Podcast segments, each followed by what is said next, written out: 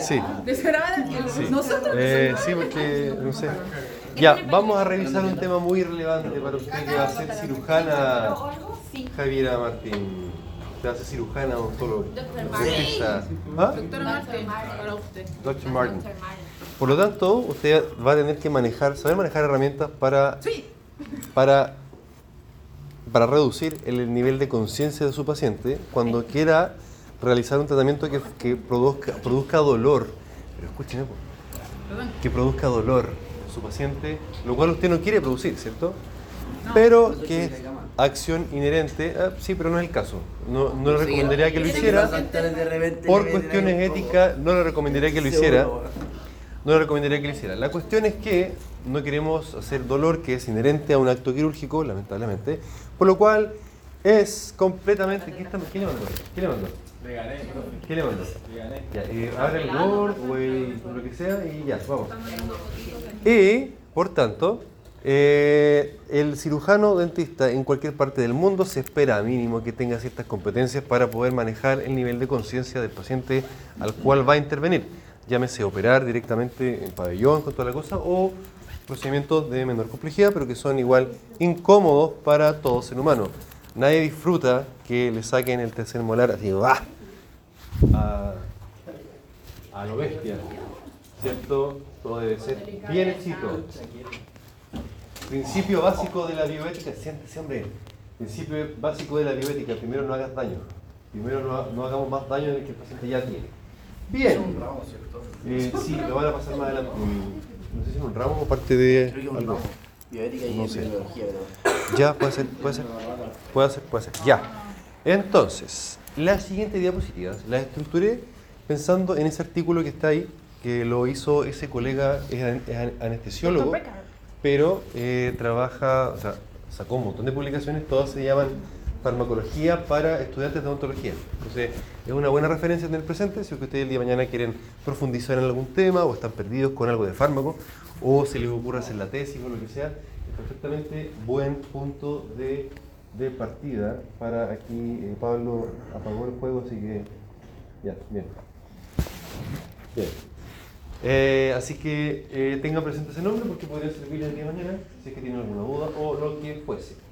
Vamos a ver, el uso de sedantes en odontología puede resultar útil con un paciente que tenga gran temor, por ejemplo.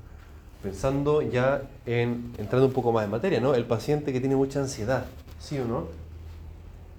No solamente pensando en que el acto quirúrgico mismo va, es, doloroso per se, eh, a veces también me sirve como odontólogo pensar en suprimir o parcialmente disminuir el estado de conciencia de la persona para que no tenga todo el acto de ansiedad que uno le da cuando sabe que lo van a pinchar, sabe que le van a ¡ah! tironear la muela, etcétera, etcétera, etcétera. ¿Cierto? O también sucede pacientes que no logran cooperar efectivamente por diversas razones. Eh, hoy en día está muy en boga, está lento el avance del conocimiento, pero está muy en boga en la aplicación de las personas con TEA. ¿Cierto? Conocen los TEA. Trastorno espectro autista, que como bien el nombre lo sugiere, espectro. Es una infinidad de cosas de las cuales todavía tenemos que aprender mucho y es de alta complejidad. De hecho, hay una compañera de ustedes que se quiere especializar en niños con la, la Zoom. Siempre. Maldita. Eh, sí, pero qué bueno, qué bueno que lo tenga, que lo tenga presente. A lo mejor el día de mañana usted, ah ya, pero eso es otro tipo, igual es necesidad especial, igual es necesidad especial, pero es otro tipo de, de, de complejidad, ¿no? La cuestión es que en su trabajo va a tener que tenerlo presente para poder arreglarlo. El paciente que tiene una necesidad especial hay que ayudarlo, por no rechazarlo. Em, también, fíjense, piensen en cirugías, en procedimientos que el día de mañana pueden ser prolongadas. A lo mejor, dada la circunstancia, póngale usted una extracción de terceros molares que no, no hay que hacer los cuatro al tiro. Uno hay que ir de a poco. Pero póngale usted que su paciente se va al extranjero a trabajar y tiene que ir listo. Así como la gente que se va al... ¿Han escuchado, no? Los que se van a la Antártida, le hacen la apendicectomía preventiva, digamos, preventiva, lo cual no tiene mucho, mucho fundamento científico, pero siendo... Me parece que sí. No tiene ningún sentido desde el punto de vista científico, pero siendo prácticos, tampoco quiero, que por muy baja que sea la probabilidad, tampoco quiero que estando ahí en la Antártida me dé apendicitis. Eso es muerte segura. no, no muerte segura, pero, pero el riesgo, el riesgo es... ¿ah? ¿Hay, hay una persona que se opera eso? Sí, pues uno. Eh, ¿De cuántos? ¿Uno de cuántos? ¿Uno de cuántos? No todos saben operar sus propios apéndices. Entonces, afortunadamente, en la mayoría de los casos, te puede ocupar sedación mínima a moderada, también le llaman sedación consciente. El uso de fármacos que producen ciertos grados de eh, disminución del estado de conciencia, del estado de alerta, disminución de la memoria también, porque el acto quirúrgico, sea complejo o no, o no complejo, es traumático, por tanto no queremos que el paciente se acuerde de todo lo que le, sufri- lo que le, lo que hice sufrir. Eh, si vemos las películas del viejo oeste, sobre todo, siempre aparece. ¿Ah? Siempre está el tipo que le están, no sé, sacando una bala y le pasan un vaso de whisky para que se lo tome. Ya. No es tan descabellado pensarlo porque el alcohol también produce efectos como estos, ¿cierto? Todos lo haremos. Siendo una droga de uso cotidiano, lícita además, todos habremos estado bajo el efecto del alcohol alguna vez en nuestra vida. Si no, siga así. Si sí, no lo repitan porque le está causando mucho daño a sus neuronas y a sus mio- miocitos cardíacos. Entonces, el alcohol también es una sustancia que produce sedación. Todo lo que le pasa a uno cuando está bajo el efecto de esa sustancia extraña, que a ustedes no les gusta nada, ¿cierto? Eh, es lo que le pasa a un paciente que está con anestesia. Por supuesto que de forma mucho más controlada y mucho más específica, mucho más segura. Mucho más segura. Eh, y lo que sí, lo que sí debo destacarles para que lo tengan presente cuando usted proceda con un paciente sedado es póngale ojo, ojo máximo a la vía aérea, a la función ventilatoria de ese paciente. Uno, si está sobredosificado, digamos, intoxicado con alcohol, se puede morir de un paro respiratorio. Uno, eh, si es que consume opioides, sedantes de cualquier tipo, en exceso, dosis tóxicas, puede fallecer por una depresión respiratoria. Por tanto, si usted, odontólogo, va a utilizar sustancias que producen sedación, desde la más mínima hasta la más profunda, póngale ojo a la parte ventilatoria. Por lo mismo es que es tan importante, por lo mismo que es tan importante la, el, no fue la idea, es tan importante revisar el tema que aparece al final de las diapositivas que tiene que ver con las maniobras de reanimación básica, ¿cierto? La saben, la vieron en cirugía, ¿cierto? Reanimación básica eh, para el paro cardiorrespiratorio. Y también tener presente que usted eh, va a trabajar, eh, o dada la circunstancia, da- dada la complejidad del asunto, va a trabajar a veces no en el box, sino que en un pabellón. Se va a organizar con un anestesista, ¿cierto? va a haber un equipo de más complejidad para manejar ese paciente, etcétera, etcétera. Pero téngalo presente, usted es que va a liderar el equipo. En el pabellón, usted es la que manda, usted es la dueña del pabellón, así, así dicen los cirujanos. Exactamente. ¿Qué les parece la noción que les presento? ¿Les hace sentido o no les hace sentido? Porque la idea es que ustedes salgan de esta carrera sabiendo ocupar estas cuestiones de buena forma. Eh, dicho sea de paso, todas estas sustancias que producen sedación también son eh, muy adictivas, dependenciógenas decimos. Eh, por tanto, el mal uso de ellas está a la orden del día. Todos habremos visto que vamos, no sé, a la Vega Monumental y, o a cualquier parte, la feria, están vendiendo diazepam, que también es sedante. ¿Sí o no? ¿Lo para dormir? ¿cierto? Eh, sí, se usa para dormir. Sedars. Sí, para sedars. Eh, y bueno, ahí está mencionada nada más la noción de la anestesia general, ya pasando a un nivel más alto de complejidad. El paciente que quizá eh, el procedimiento va a ser más complejo o, francamente ya no hay cooperación, como sucede, por ejemplo, con algunos tipos de, bueno, de, de, de- de TEA, que son ya de gran complejidad y donde es imposible que cooperen, pero el paciente tiene una lesión eh, que hay que corregir, ya a veces se decide hacer en pabellón directamente. Esa es un eh, statement, una declaración, una, una posición de principio, digamos, de la Sociedad Americana, Sociedad, ¿no? Sí, Americana de Anestesiólogos, anestesistas, donde dicen, y esto es solo la punta del iceberg de todo el contexto legal que está detrás de su potestad como sedan- sedantólogos, sedantólogos para el tratamiento. ¿Qué está buscando? ¿Ah? ¿De quién? ¿Él? ¿Por qué? Dígame. Defiéndase. fuera de la sala, fuera de la sala. En la vía pública, hagan lo que quieran. No, no, no me metan problema a mí. No me metan problema a mí. Eh, statement, un statement donde dice que usted también puede ocupar, así como los médicos anestesistas, también está facultada para utilizar sustancias sedantes. Y se espera esto de usted. Cuando usted el día de mañana se vaya a trabajar a Australia, o a, o a Finlandia, o a España, o a Canadá, al lugar que más le guste, en cualquier parte del mundo, se espera de usted que sepa aplicar esto. Así que hay que, hay que ponerle ojo al charqui, como decimos en buen chileno. Ya. Sedación moderada, sedación consciente o sedación, eh, eh, ¿cómo llamarla? Eh,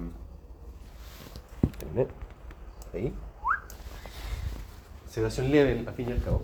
Eh, van a ocuparla, encontrarla con todos esos, términos. Es una depresión de la conciencia producida por drogas, por fármacos, durante la que el paciente, a diferencia de la anestesia general profunda, el paciente sí responde a órdenes, así uno se programa, ¿cierto? Necesito una cirugía, que, un procedimiento que requiere que el paciente esté sedado, pero basta con que sea una sedación moderada. Perfecto, entonces pensemos qué sustancias son suficientemente sedantes como para que el paciente esté medio adormilado, dicho cotidianamente, pero que sea capaz de responder órdenes como el amigo que está, pero que yo le digo a ella, siéntate, siéntate, y se sienta. De acuerdo, está bajo la influencia de una sustancia sedante. No todos hacen caso. Sí. No todos hacen caso, depende de, la, cada sujeto. En fin, eh, la cuestión es que eh, no está tan sedado que requiere asistencia para poder respirar. Esa es la cuestión de, de base, finalmente. Eh, no requiere entonces instrumentalizar la vía aérea y poder respirar de forma espontánea. Eh, importantísimo tenerlo presente porque, como digo, si usted está ocupado, tiene que estar ahí bajo el que el paciente esté respirando. Como cuando tenemos al amigo que se pasó de copas y lo vamos a dejar en la pieza y lo miramos ahí que ni se mueve están todos ahí como, ¿respira o no respira? Y ahí queda. Y ahí queda. No, Y ahí queda. ¿Ah? Lo ponen de ladito para prevenir complicaciones asociadas a la emesis, al vómito, exactamente. ¿Qué ah, sí, claro. Bien, muy bien. ¿Dónde hay que ponerlo de modo que, de modo que, eh, al otro extremo, y esto también depende del, del- del contexto, va a depender de la situación, de la patología del paciente, del paciente, y también de lo que yo tenga acceso, porque probablemente eh, pueda ser, paradójicamente, que cosas no tan complejas haya que llevarlas a pabellón por una cuestión circunstancial, porque en el box dental no tengo las herramientas, pero ya eh, tengo que pedir pabellón, por, por cos- cosas que no son tan complejas, pero que en realidad a veces por, por organización de la red, por recursos disponibles, digamos, sucede. Hay que estar alerta, atento a cualquier opción en la vida. Fijaos aquí que la anestesia general se define como la depresión global, o sea, de todas las funciones del cerebro, y transitoria, es decir, que así como me deprimí, me recuperé. Si no me recupero, una droga que produce depresión de la conciencia no recuperable es, ya, ya no es un fármaco clínico, es un, es un veneno, es una ponzoña, es un, tiene que ser transitorio. Ahora, el, cuando acá le pongo depresión global, significa que deja de funcionar o disminuye el funcionamiento de todas las funciones del sistema nervioso central. El estado de conciencia, el estado de alerta, la orientación también, temporoespacial, eh, el equilibrio, el equilibrio. ¿Alguien ha levantado algún amigo que esté bajo la influencia de alguna sustancia sedante y hay y, y un peso muerto? Pierden el control también. Esa función de, digamos, de- de- del tono muscular también está perdido. Además de eso, esto sí que, digamos, aparece como beneficio durante la cirugía, eh, durante el acto quirúrgico, se induce amnesia por estas sustancias, lo cual es bueno, es útil, ¿cierto? Porque cuando un paciente se opera, no quiere recordar, ni siquiera en su, en su parte más inconsciente, todo el mal que yo le provoqué, ¿cierto? No quiero que guarde, porque no quiero que se traume con el odontólogo. El paciente tiene que volver después, no, no puedo causar más daño, como digo, de lo que, de lo que el paciente ya tiene. Eh, ¿cómo? Bravo. ¡Bravo! Llegó. llegó. Pero. Eh, mira, yo me conformo con que llegue. Peor es nada. Peor es nada, sí. Llegó. Llegó, bien. Eh, ¿Qué dice ahí? Ya, filo. Démosle con la siguiente. El objetivo de la sedación radica en suprimir además el miedo y la aprehensión del paciente y obtener su cooperación. Aún con esto en mente, el manejo de la ansiedad del paciente debe ser integral. No olviden que van a ser profesionales clínicos de la salud, que van a tratar con seres humanos, seres vivos, pensantes, sintientes y todo lo demás. Todo lo demás. Por tanto, esto es solo una herramienta más que uno adquiere. El fármaco no reemplaza. ¿Cómo, cómo está usted? Buena. Pase, por favor, asiento. La estaba esperando, qué bueno que llegó. Ah. Eso no reemplaza por nada del mundo, ¿cierto? La interacción que uno tiene con su paciente. Eh, entrando un poco más en materia de los fármacos. En general, un anestésico, un sedante, para que sea sedante, tiene que llegar a dónde? Al órgano donde se produce la sedación, al cerebro. O sea, tiene que ser una sustancia más o menos bien. ¿ah? ¿A los nervios? O sea, al sistema nervioso central. sí. Ahora yo digo que, que hace efecto al comienzo en los nervios y ahí viaja el sistema nervioso. Eh, depende, depende de la sustancia. Que en este caso estamos hablando de anestésicos generales, digamos. Sedantes generales, no anestésicos locales. Pero qué bueno que lo recuerde. Y lo está integrando. Me parece muy bien. ¿Qué están mirando? Llegó Vane Mendoza. Y le puedo entregar su llave. Gracias. Muchas gracias por haber venido, por estar aquí, por estar presente. Bien, entonces, una sustancia que se ocupa en este, con esta finalidad debe ser liposoluble. Debe poder atravesar membranas para poder llegar al cerebro, ¿cierto? ¿Sí o no? Ya, maravilloso. Ahora, no olviden, no olviden, no olviden que hay grupos de variabilidad respecto al fármaco, no olviden que los pacientes tienen problemas de salud que condicionan eh, alteraciones en su función hepática, en su función renal, en la distribución del fármaco, etcétera, etcétera. Y, aguante, y las drogas, los, los fármacos que se ocupan en este, en, esta, en este contexto son altamente lábiles a las condiciones, por ejemplo, de problemas cardíacos del paciente, etcétera. ¿Por qué lo digo? Para reforzar el hecho de que cada paciente es un mundo distinto. ¿Quién dejó una bolsa con comida acá atrás? ¿O será una bomba? ¿Para mí, en serio? Muchas gracias.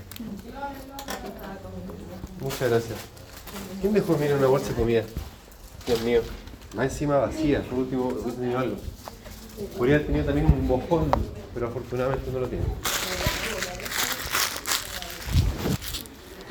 Llegamos entonces. Ya. ¿Cuáles son en concreto las sustancias que nos sirven como sedación mínima moderada o sedación consciente en adultos al menos? Ya, lo que les decía hace un rato, lo que está escrito ahí para que lo recuerden, para que lo vean y lo internalicen. El odontólogo general, usted primero que todo, debería estar capacitado para manejar una sedación básica para un paciente aprensivo o con ansiedad. Se espera esto de usted. Cuando egrese, van a, la gente va a esperar que usted sea capaz de hacer esto. Eh, si usted se le olvida algo, no importa, lo revisa, lo recuerda, lo, lo repasa, etc. A todos se nos olvidan datos, a todos se nos olvida el conocimiento, pero, pero lo importante es que uno tenga esa actitud profesional de ir buscando continuamente la mejora y el aprendizaje. O si no. Eh, Sí, bueno, puedo hacer eso. Y ahí aparece entonces la primera molécula que nos sirve en la sedación en odontología, que es el óxido nitroso. ¿Lo conocen? ¿Lo han ocupado? No, ocupado no, pero sí que a los niños. Sí. Sí, Pero es como, sí. Se están con eso durante todo el tratamiento y antes pensaba que solamente era como un poquito y después. No. No. Pero permanente. Sí. Yo sé que esto se estudia mucho tiempo y todo, pero igual tiene efectos negativos, ¿cierto? Eh, ¿El óxido nitroso? Sí. Eh, la verdad es que Sí, no, pero, pero todo tiene... ningún fármaco es perfecto y ninguna sustancia tampoco. Afortunadamente, en ese, en ese entendido, el óxido nitroso es muy beneficioso y muy útil. ¿Por qué motivo? Responde a características farmacocinéticas y dinámicas también del óxido nitroso por sí solo. El mecanismo no está del todo aclarado. Similar a lo que pasa con el paracetamol. ¿Sabían ustedes que a años ya, siglos que se ocupa el paracetamol, todavía no se aclara cuál es el mecanismo de acción del paracetamol? No se sabe. Pero funciona. Pero funciona. No se sabe el mecanismo. No se, no se ha determinado todavía a cabalidad el mecanismo preciso del paracetamol. Hay varias teorías, pero no se sabe todavía fehacientemente. Con el óxido nitroso pasa algo similar. Lo que sí se sabe es que es una molécula insoluble en nuestros compartimentos.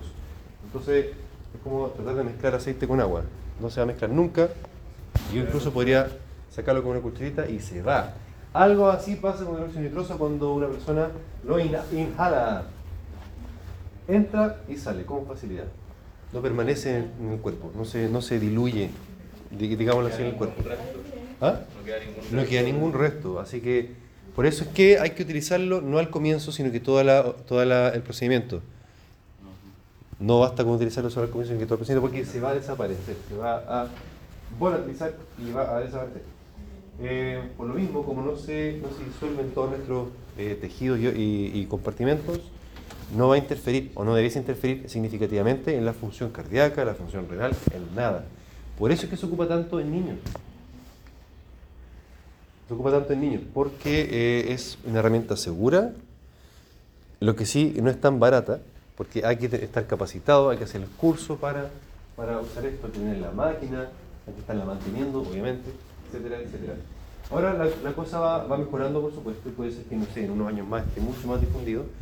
Eh, ya está bien difundido la- el uso del óxido nitroso en Chile, pero ténganlo presente, conózcanlo, eh, porque, o sea, se viene, pues. Y aparte que es segura, es muy segura, de hecho se ocupa también en la embarazada. Es parte de las herramientas que uno puede ocupar durante el parto. Este es el gas de la risa, justamente. Da risa, sí, es como que... ¿Es caro? Eh, no sé el costo, pero sí es caro porque hay que implementarlo y eso no está disponible evidentemente en todas partes. Ahora, es perfectamente eh, postulable, formulable, presentable. Hay que empezar a tironear nomás, por aquí y por allá, mandar. Toda la Y no hay ninguna contraindicación. No me viene ninguna a la cabeza. ¿Y por qué no ocupamos esto? Porque es caro. porque es caro. sí. Póngale. Ahora, a pesar de que sea caro, es cada vez menos caro, porque obviamente que la tecnología va mejorando y todo lo demás. Eh, pero no, no es tan fácil llegar y, y- y tenerlo, digamos. Hay que, a- además que hay que capacitarse, hay que certificarse y todo lo demás. Pero, pero qué bueno que, que le nazca la inquietud porque... Había, había una niña de cuarto que, o alguien que subía fotos de eso. Iba a hacer Sí, una pasantía. no sé si alguno de ustedes va a pasar con... ¿Ah? ¿Puedo hacer un curso para eso no? Eh, sí, sí, la- hay capacitaciones para el respecto. Y además de eso, además de eso, bueno, hay un profe acá, por el Sergio Vergara. Está acá, ¿no? Sergio Vergara, ¿le suena? Sergio, no, no. Sergio Vergara, ¿no? Odontopediatra, odontopediatra que, que también eh, conduce esta parte en el hospital de... ¿Quién? Bueno, la cuestión es que conozcan lo que lo van a ocupar, que lo van a ocupar, sí o sí. Eh, consideren lo siguiente, eso sí que sí, que como buen sedante, y además leve, el óxido nitroso no produce algo que sí queremos inducir en el paciente durante la cirugía, que es analgesia. Una sustancia que produce compromiso de la conciencia no produce analgesia, ¿cierto? Por tanto, un paciente que va a ser intervenido, y si yo sé que mi procedimiento o la patología producen dolor, tendré que saber manejar el dolor también. En paralelo al óxido nitroso, no olvidemos, son cosas distintas, se procesan en lugares distintos en el cerebro, por tanto también hay que modularlo, hay que actuarlo. No es analgésico, es solo sedante, por tanto hay que actuar en consecuencia. En segundo lugar, de herramientas que sirven para la sedación en la odontología, unas, un grupo de una familia de sustancias muy, muy útiles en toda la historia de la humanidad, que son las benzodiazepinas. ¿Alguien ha tomado alguna benzodiazepina alguna vez en su vida? Le apuesto que sí. Clotiazepam, clonazepam, ¿ah? El rice es clotiazepam. El rice, clotiazepam. Bien. Anda con un rice por si acaso. Un SOS. Alcantono, psico- no, no, la benzodiazepina. Martín bien señaló algo muy interesante. Todas las benzodiazepinas son psicotrópicas. ¿Por qué? Pero no al revés. Pero no al revés, muy bien. No, así al revés.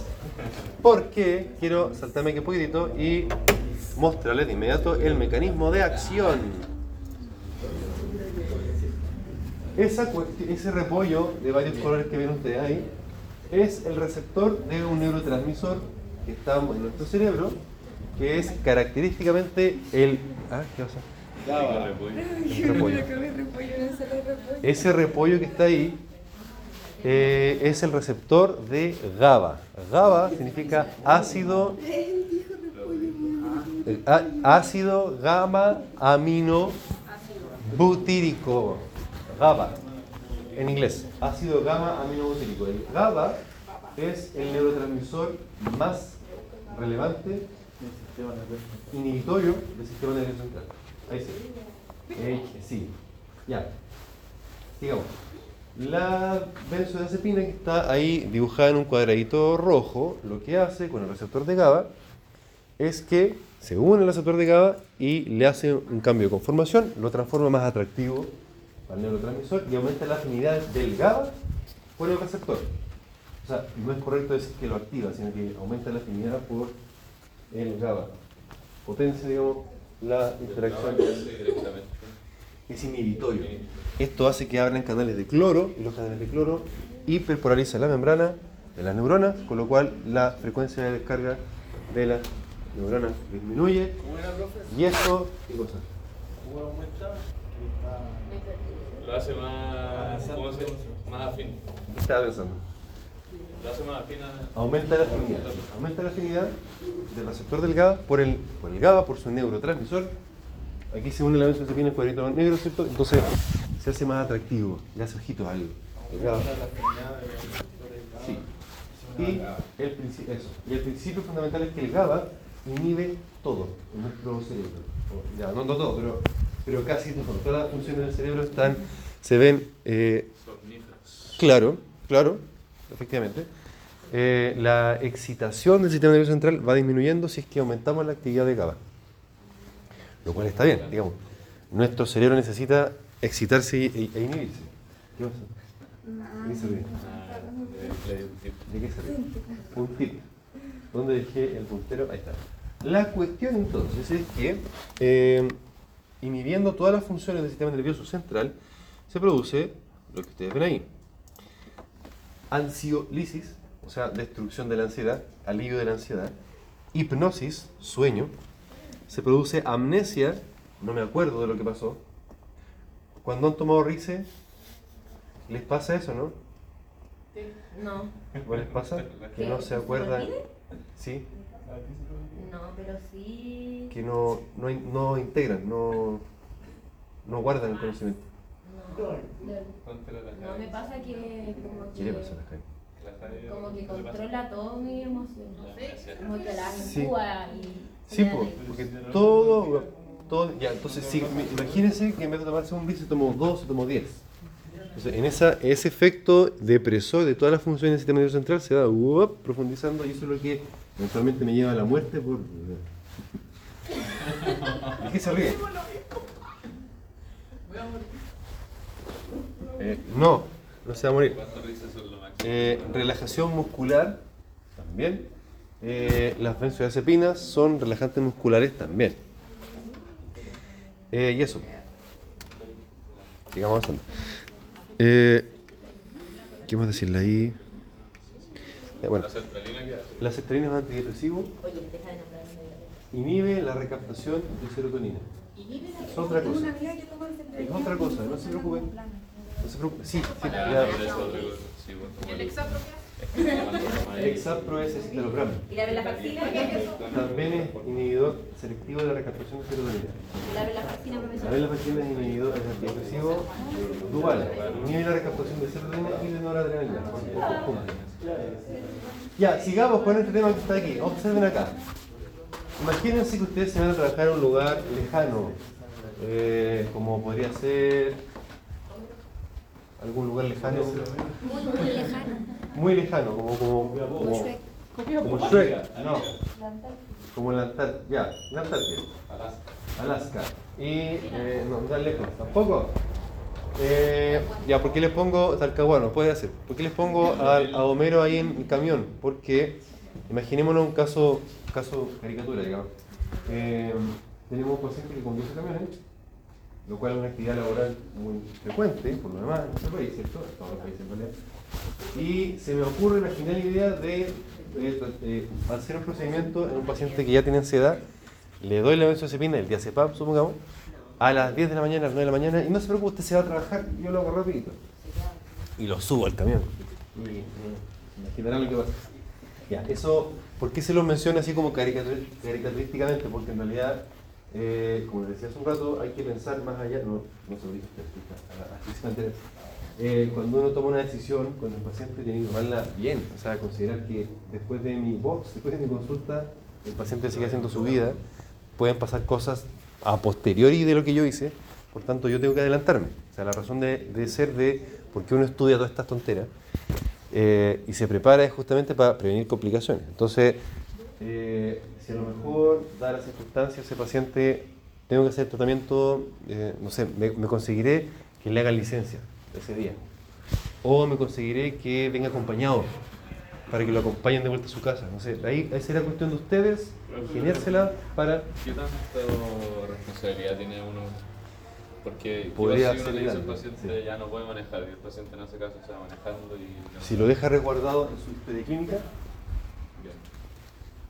Todo bien. O sea, no todo bien. Pero mejor que así no lo dejase y le puede reventar en la cara a otro. Sí. Eh, o sea, pero por lo mismo, qué bueno que lo pregunte, porque significa que se le está ocurriendo que cuando tenga el paciente, no todos los pacientes le cooperan a uno como uno quisiera. Ah, sí. Más vale siempre ser Mal pensado. mal pensado y más alaraco que negligente. Me gusta hacer esa, esa comparación. Las dos palabras son como bien fuertes en, en, en lenguaje chileno. Negligente. Para contrastar. Ahí dice, si la sedación provista por fármacos por vía oral resulta inadecuada, el uso de óxido nitroso y la titulación lograda, gracias a la insolubilidad de la sustancia, es una alternativa segura. Eh, aquí voy con eso, que usted el día de mañana cuando trabaje tendrá que ver las condiciones que hayan, ¿cierto? Para poder tomar decisiones, porque también a veces cometemos el error de que uno aprende muchas cosas de fármacos que en realidad no se, no se, no se llevan a la, práctica. Ahí uno tiene que ver qué es lo que realmente eh, puedo hacer de acuerdo a las condiciones en las cuales yo estoy trabajando. El mundo laboral no es igual al mundo que uno aprende en los libros. Bueno, no me, no me, digan a mí que lo vivo todo el día en el consultorio. Eh, nombres de moléculas útiles. Midazolam. ¿Les suena midazolam? No. Benzodiazepina de acción rápida. ¿Alguien se ha hecho alguna endoscopía? Ya. Lo más probable, lejos, es que le colocaron midazolam. ¿Qué pasó? A mí me hizo la endoscopía el papá de ¿En ese. serio? Sí, ese. El Tito. Sí, ese, ese. El Tito. Midazolam, entonces lo que muy probablemente le colocaron a usted cuando... Midazolam es lo que probablemente le colocaron cuando hicieron ese procedimiento. Eh, ¿Existe como tópico? Sí. No, espérame. Yo me No, ¿de hice una nasofaringo de endoscopia. Ya. Y ahí No. le ponían al, anestésico tópico, pero no, no al tubito y ahí como a medida que iba pasando anestesia. Sí. No, pero esto es un sedante. Es un anestésico en términos de que se ocupa con la anestesia. Francisco, ¿qué estás jugando? Son Pokémones. Eh,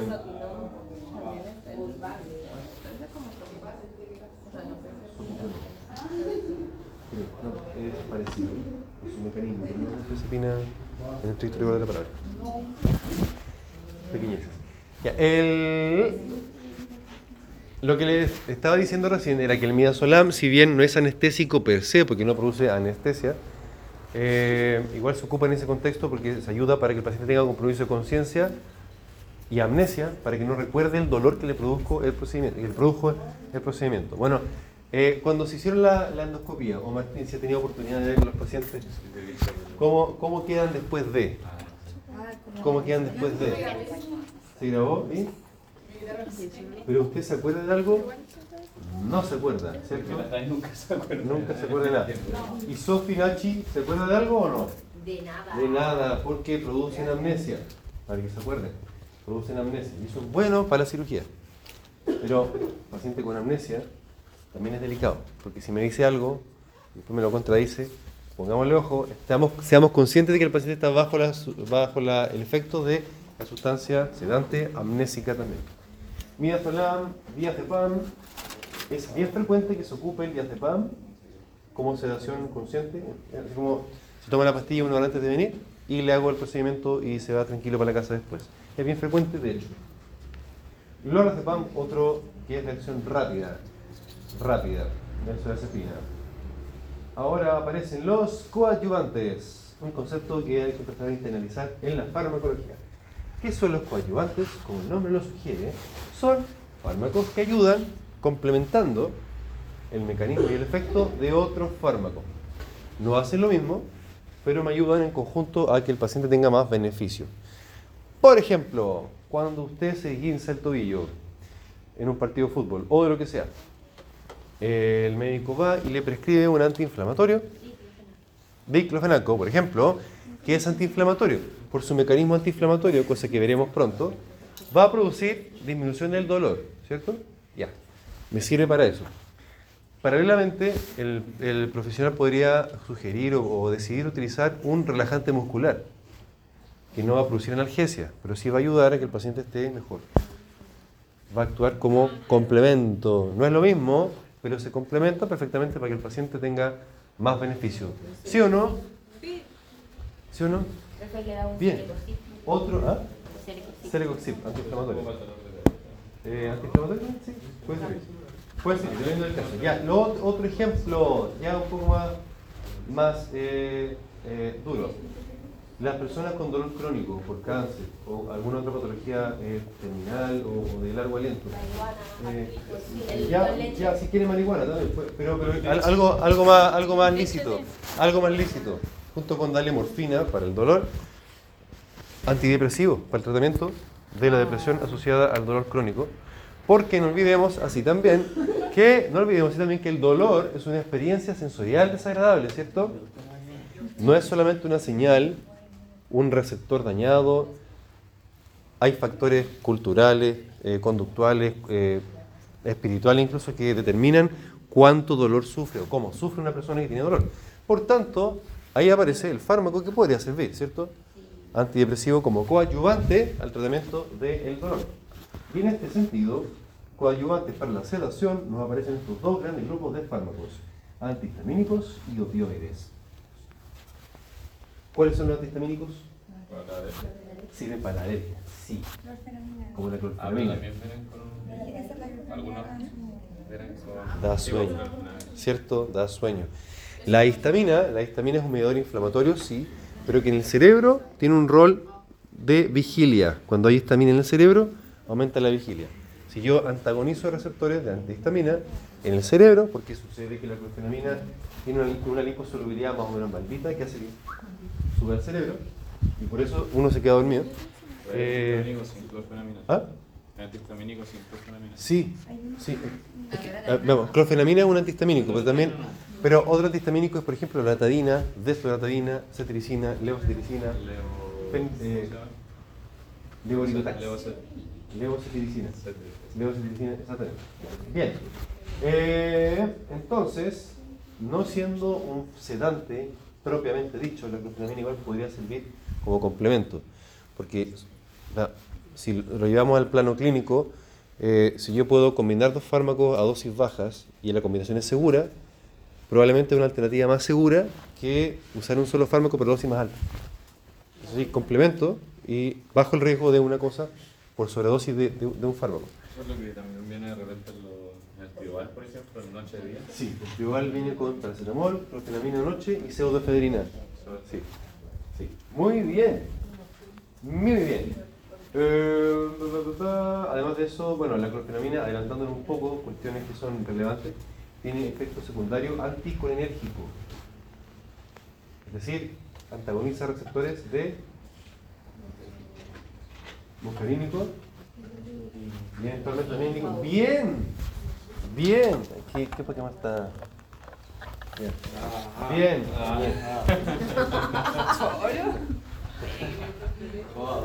no. Eh, ah, le vale, de veras. Oye, de veras, se me olvidó. Me vale. Bueno, el, ya, efecto anticolinérgico. Y me gusta siempre decírselo a mis, a mis pollos de odontología, porque muchos fármacos que se utilizan en la práctica habitual, antidepresivos, antipsicóticos, como la quetiapina, por ejemplo, tienen efectos secundarios ya pues La Tienen efectos. ¿Por qué le, le- le levantó el dedo al medio a su Yo compañero? también tomo Sí, ketamina, vuelvo a decir. la vi. Ya vi que le hice así con el dedo. Ya. Ketiapina, ketiapina tiene efecto anticolinérgico y por ese motivo es que producen cero, xerostomía, boca seca. Eh, muchos fármacos de la parte de la salud mental, sí, eh, producen xerostomía. Los antidepresivos también, la sertralina y todos los demás también. Entonces, para que vean... ¿Ah? Sí, sí, justamente. Justamente. Eh, opioides. ¿Cuáles son los opioides? ¿Algún ejemplo notable, común? No. No, no. Morfina, exactamente. Muy bien. La morfina y todos los opioides, su mecanismo de acción es estimular receptores mu. Muy bien. Receptores de opioide. ¿Se acuerdan del alfabeto griego? Alfa, beta, gamma, ¿qué más? Alfa, beta, gamma. Kaiser. Delta, eta, teta, kappa, lambda, epsilon, Omega. omega, la última, upsilon, epsilon y upsilon. Y ahí entre medio están los receptores mu, nu, si, omicron. Ya.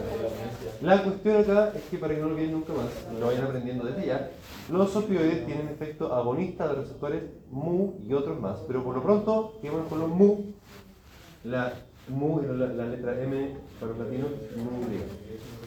Eh, y al actuar sobre estos receptores mu, sucede una serie de cosas que vamos a ver más adelante, de inhibición del impulso doloroso hacia el cerebro. La cuestión también es que al estimular esos receptores se produce depresión respiratoria. De ahí que la principal causa de muerte de las estrellas de rock que se han muerto por fentanilo, siendo el fentanilo, ¿ah? como Michael Jackson, No, se murió. ¿ah? Michael Jackson, al menos en la respuesta oficial hasta ahora, ya, dejémoslo ahí, en la respuesta oficial hasta ahora, es por depresión respiratoria. Si alguien ha hecho un curso de reanimación, siempre está como el caso particular de la persona en la que se sospecha sobredosis de heroína, morfina, todo lo demás. Son ¿no? No, son opioides.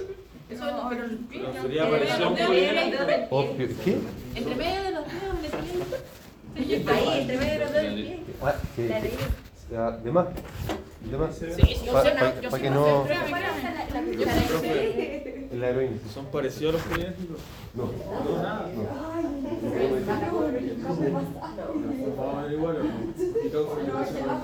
En su efecto. En su efecto, en ese efecto sí.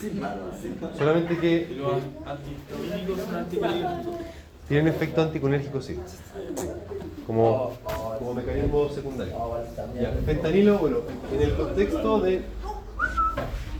Eh, eh, por aquí, por aquí. Miren acá, miren acá. Miren. Miren acá, miren acá, ya. Fentanilo, el típico. ¿Le suena, no?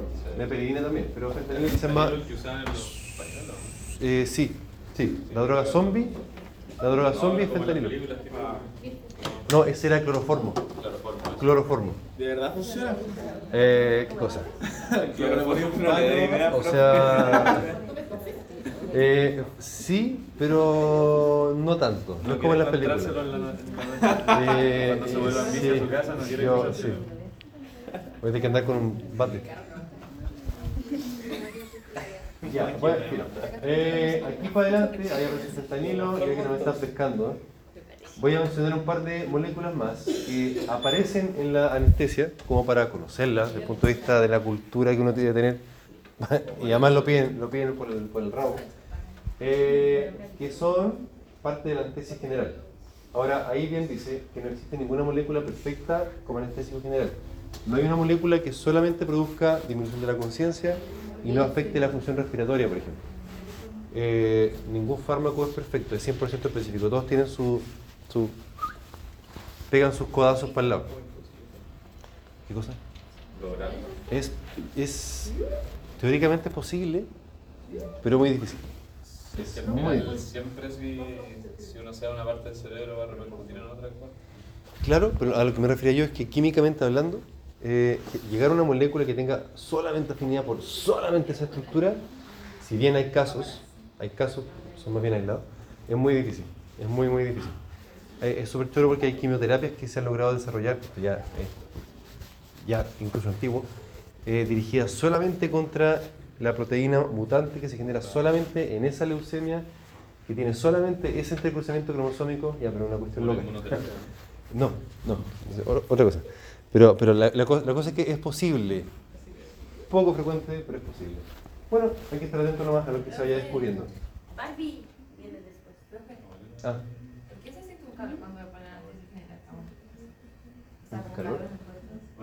Rubor. Podría ser por la. No, pero podría ser por la hipotensión. Podría ser un poco de hipotensión. Podría, podría ser por la hipotensión. Me pregunto y 10. después ni me escucha. Ya, no, ya. me- me- ya. ¿Y por qué? ¿Y por qué el pitido? Porque avisan también empezar. Ya Probablemente por hipotensión. Baja, empieza a bajar la presión. Pero no será por la, por la sangre. Claro, porque si me ve el flujo sanguíneo, hipotensión, ya. Atención acá, barbitúricos. Grupo de, grupo de Barbie. Grupo de fármacos sedantes que eh, son topísimos. Tiopental es uno de ellos. Fenobarbital es otro. ¿Les suena ese? Fenobarbital es más común. Se ocupa también para la epilepsia, algunos tipos de epilepsia. Bien. Eh, otros. Propofol. Eh, destaquemos lo siguiente.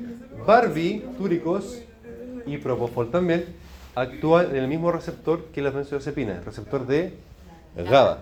Solamente que, piénsenlo así, estos fármacos son mucho más potentes en producir la sedación. Por tanto, no solamente aumenta la afinidad del GABA por el receptor, sino que lo activan, el canal de cloro del receptor de GABA. Lo activan, ya, care palo. Eh, Detalle con el propofol es que se agrega como ganada, como cosa buena, que tiene efecto antiemético. ¿Qué es eso? No vomitáis. Emesis es vómito, exactamente. Ahora, no deja de ser importante, porque usted que va a ser odontólogo, que le va a colocar un implante a su paciente, por ejemplo, que le va a hacer alguna intervención, ¿quiere que su paciente vomite? Obvio que no, porque además el paciente que vomita postoperado puede aspirar y debe hacer una neumonía. Y eso evidentemente que puede ser grave, prolongar la hospitalización, etcétera, etcétera, etcétera. Entonces, el manejar el vómito en un paciente quirúrgico es de suma relevancia, eh, no es menor. Ya, bueno, el propofol tiene esa gana porque que ayuda a que el paciente no vomite. Obviamente que esto lo ocupa el anestesista, uno solo es parte de, pero tiene que manejarlo, tiene que saber ahí dónde va la micro. Ketamina.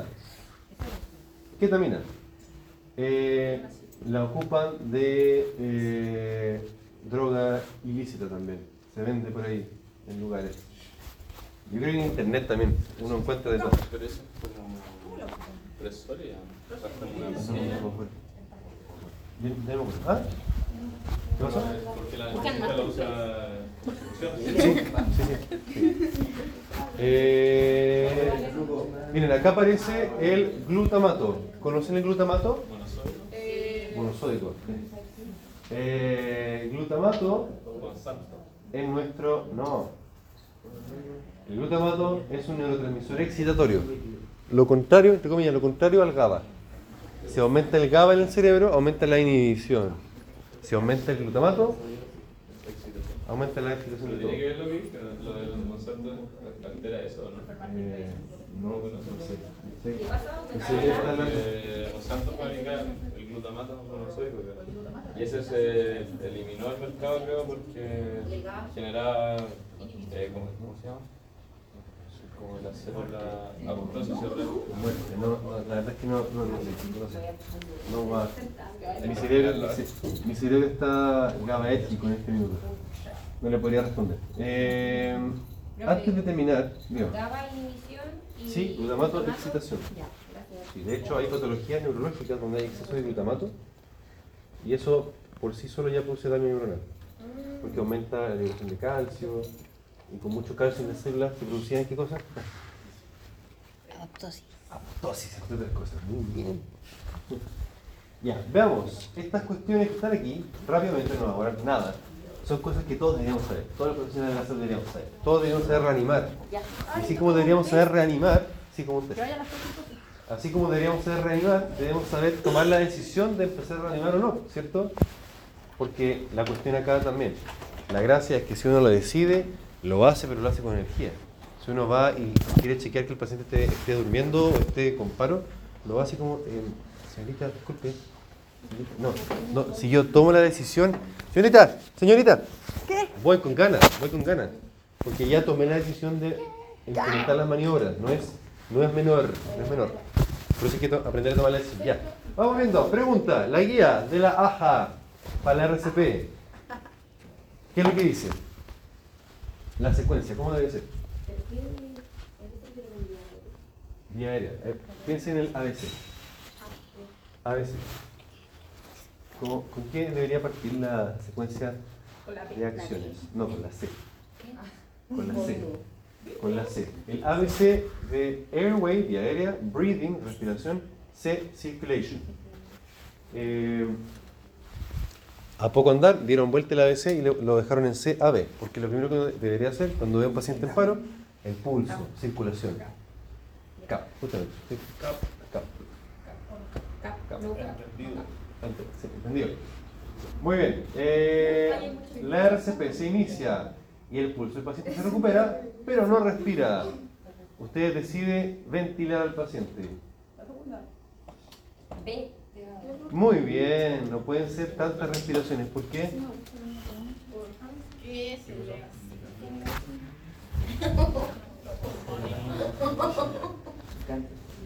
La fineza en esta sala excede que eh, ¿Por qué tiene que ser esa frecuencia y no más? Y no más. O sea, sí, ya. Lo que pasa es que si uno ventila con mucha violencia, puede producir daño pulmonar. Y eso eventualmente se va a perjudicar. Hay que respetarle la frecuencia al, al, al tórax. ¿Qué edad es considerada infantil para efectos de los protocolos? Porque los protocolos cambian. Dos. B. O sea, menor. Uno. Uno. Con los deditos en vez de la palma, ¿seguro? Si tengo un año o dos, me hago así. Eh, sí, sí. Te puede matar como dijo. No, pero profe, Ah. véalo, búsquela aquí no. Ya, ya. Y ahí lo. ya. Los cinco pasos de la. Ah, ahora usted con el glutamato. Ya. Veamos, los cinco pasos. Sí, te dan ahorita así, ¿no? Ya, no importa, lo van a ver si es que no. Y si no, igual nomás hay cursos del BLS, Basic Life Support, que uno le piden, de hecho, cuando uno postula una pega, exigible haber realizado el curso BLS. Eh, y existen. Uno todos los años se dicta en todas partes.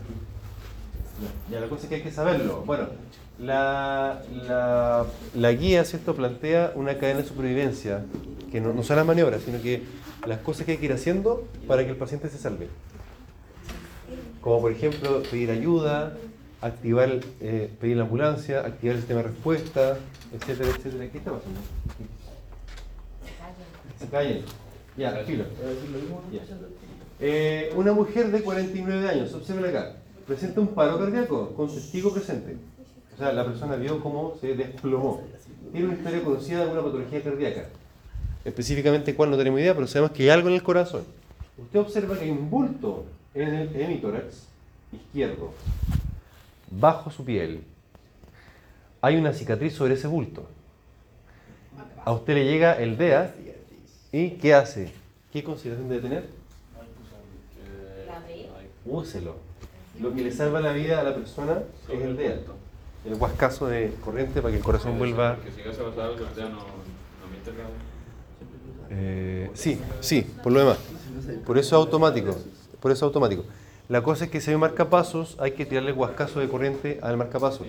Para que el marcapaso le dé la señal al corazón. Porque por algo le pusieron el marcapaso a la paciente.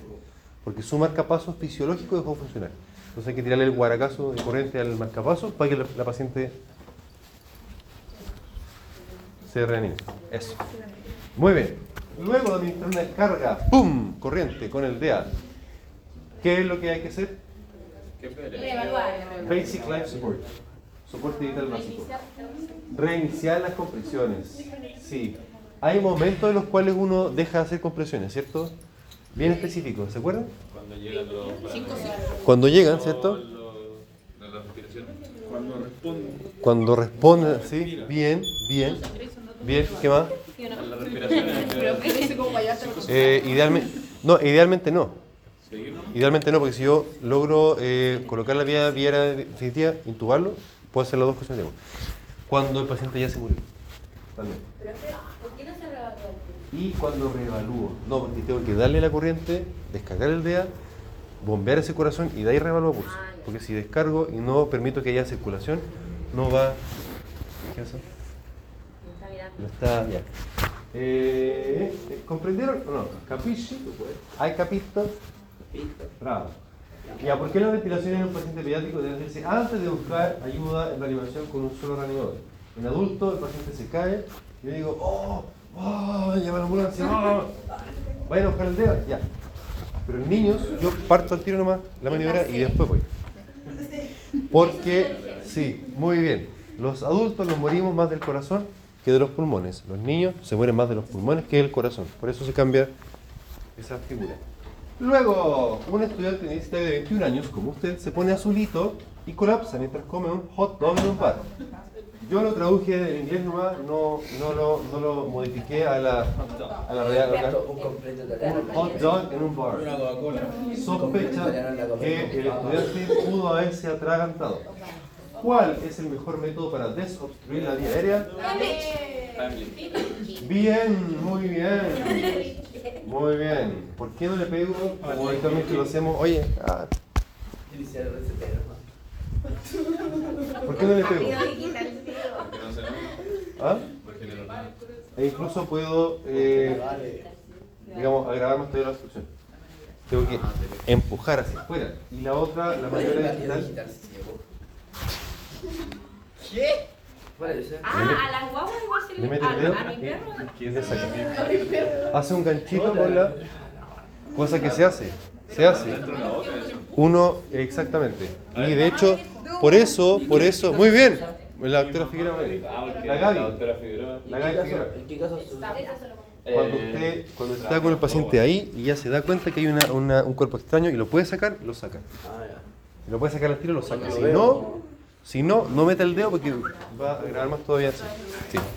Eh, eso, si cuando uno está con el paciente ahí, yo lo he hecho, ¿no? a, a todos nos ha tocado hacerlo, así que ténganlo presente. Usted está solo, solito cuando encuentra una persona con lo que parece ser un paro cardíaco o respiratorio. No sabemos aún. ¿Cuáles son los tres primeros pasos Francisco, que debería adoptar para estabilizar a la persona? Iniciar. Muy. No, espere. Yo perdí, yo perdí, yo perdí. Descarto peligro, ¿cierto? Primero todo porque no quiero que hayan dos pacientes por el precio de uno. No es buena idea, no es rentable. Es valor respuesta estímulo, ahí donde yo voy y le digo, señor, señor, ¿está bien o no? ¿Está bien?". Lo estimulo, lo estimulo. No, lo grito, no le grito, pero sí le hablo fuerte para que me escuche, porque puede ser alguien que escucha poco, como por ejemplo los estudiantes de odontología, que no escuchan nada. Ya, eh, escúcheme entonces. Cuando tengo un paciente en paro, yo voy y lo estimulo, lo- que sienta, señor, señor, ¿está bien o no? Le aseguro. Puede que tenga hipoacusia, algún problema de... entonces, tengo que asegurarme que el paciente está respondiendo. Eh, la secuencia correcta para utilizar un DEA es...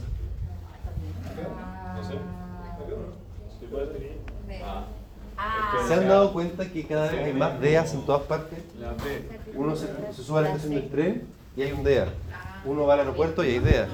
Acá en la universidad hay DEA. ¿Se, se- han dado cuenta? no? También. Tiene que haber DEAs. Está, está demostrado que sirven, que salvan vidas. Por tanto, cada vez más se van a ir implementando, así que hay que saber ocuparlo. Y cuando hay una multitud de 20 jetones y todos gritando asustados, ¿qué, hay? ¿Qué, qué hacemos? ¿Qué hacemos? ¿Qué hacemos? Usted, que es profesional de la salud, es el que debería dirigir Ya, ¿qué? la orquesta. Iba a decir otra cosa. La orquesta suena mejor. La orquesta suena mejor. Bien, muy bien. Bravo, bonito. Todo, ya, perfecto. Hemos terminado. Felicidades por haber llegado hasta aquí. Voy a pasar la listita rápidamente.